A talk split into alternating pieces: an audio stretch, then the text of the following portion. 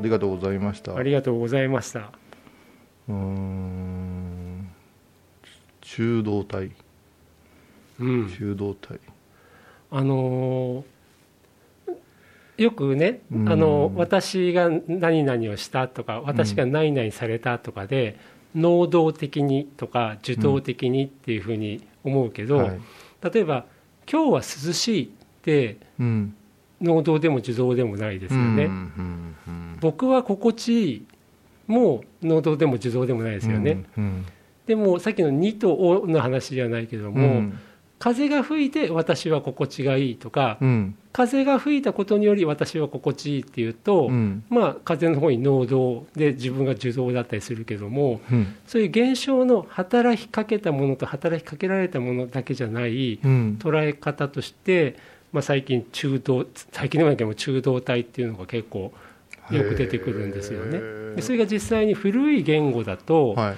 受動ってあんまりなくって中道体か、えー能動体あそうなんですか、うん。だから逆にそこの中道体が姿を隠すようになって能動と受動っていう言葉の形ができてくると、うんうんうんうん。そういう考え方を我々がいつの間にか当たり前のようにインプットされちゃってるけども、どな。実はその考え方だとちょっと見えないものあるよねっていうのがふっとなんかつながってきたんですよ。いやもう今ちょっとマンダラの勉強してて、うん。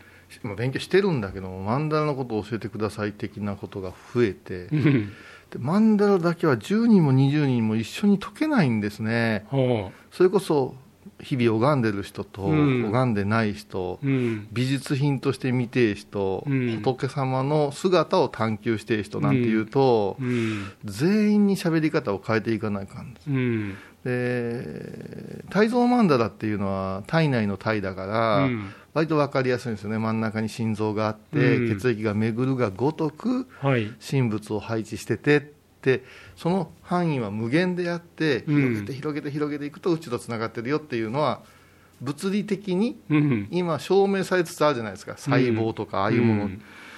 問題混合曼荼羅混合界曼荼羅なんですよ。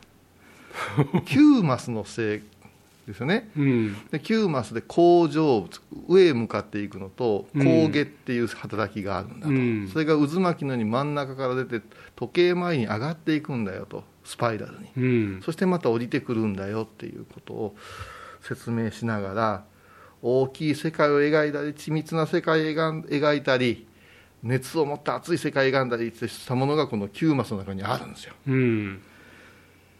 いつか取り組まないかん思ったんですけど。うん逃げてきてた。んですそうしましたらですね後から知ったんですけど個人的にリモートで教えてくださいっていう女性がいてえらい熱心なんです。うん。マンダラについて「あんたねマンダラ言うてもね教え方いろいろあんだよね」とか言ってたらあのププロ棋士。うん。囲碁囲碁とマンダラって今大ブームなんです9マスの世界っていうのがあってうん。それにおいて私はうん。マンダラを教わってうん。囲碁の世界の方々に説明したいんですって。いおいおいこれ囲碁も知らんぞ俺とか思いながら。囲碁も昔はやったことあるけどなとか思いながら、うん。とでも今度私囲碁の話でヒントをすごく得ましてね、うん。でマンダラの語り方がねあのちょっとたやすくなったというか、うん。見えてきたというか、うん。立体的に陣地を取っていくゲゲームらしいんですよね。ねうんうん。そういうことか。そういうことなんですね。陣取り合戦でしょもともとだからこういう角度で教えてくれるっていうこともあって教えるんか教わるんかもうこれも能動受動 中動でうん。教えながらむっちゃ学ばしてもらってるなって思うことが最近すごく多くて、うん。となるともうあんまりマイナスとか陰気な話する人とは喋りたくなくなるっていうか。すみません。いやいやじゃあじゃあじゃあじゃあじゃあないあのー東京行って楽しいのもいつもみんなに公言してるんですけど、うん自分が知らんこととかパワフルな人たちと会うと、うんお互い刺激ができるそういけどねなんかちょいと助けてくれ病んでますねんっていう人ばっかりに会うとしょぼくれるでしょ、うんそれからこういうのも嫌でしょえお金いるんですか高いっすねなんて言うとうんいきなり元気なくなるじゃないですか、うんその価値観はまちまちなので、うんそういうことことを全部排除していくと、うん。本当にこの人はとは北海道行っても会いに来てえなって思う人がおったり、うん。そんなことが確認するためにあのハイボーズという媒体があるんだろうなと思いますけどね。でもそれさっきのねあの人と会う、うん。で僕なんかも本当にそうですよ、あのアーティストミーハーにはならないようにすごい気をつけてるんですね。でさっきあの本編でジンジンのことうをん。人としてもすっごい信頼できるし、うん。アーティストとしてもすっごい面白いっていう言い方したのは、あの僕人格に関してはアーティストは何も求めないことにしてるんです、うんでもねやっぱりその全く僕らにはできない方程式で、うん。方程式がどうなってるか全然わかんない。多分すっごい複合的な方程式でポーンってなんか出してくる、うん。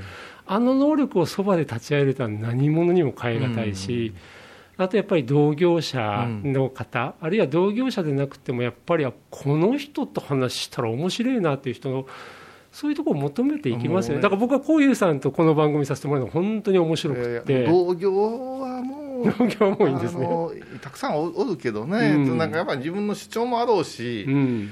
あお互い学びてえって思わないんですよね。あの、うん。同じ方向向いてるんか分からんけどあ相交わらんことも多いので、うん。もうお坊さんは一部でいいかな。でももうこのこ事務してるだだけなのよ私っていうあのお姉さんでも、うん。面白い発想してるなって思うし、うん。それからラジオというのを聞いてから喋ってくれるから、うん。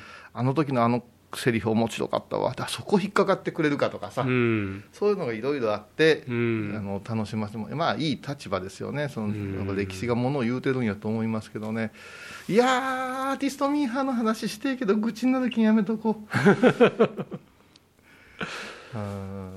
どうもじゃあまた次回頑張りましょう。はい